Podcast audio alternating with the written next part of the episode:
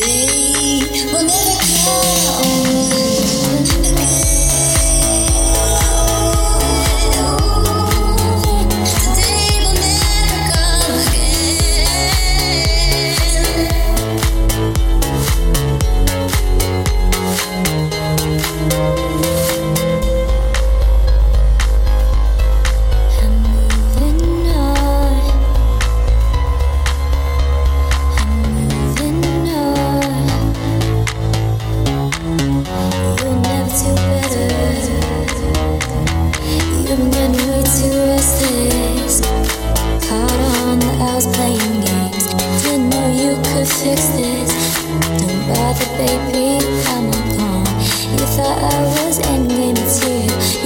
I learned this was real.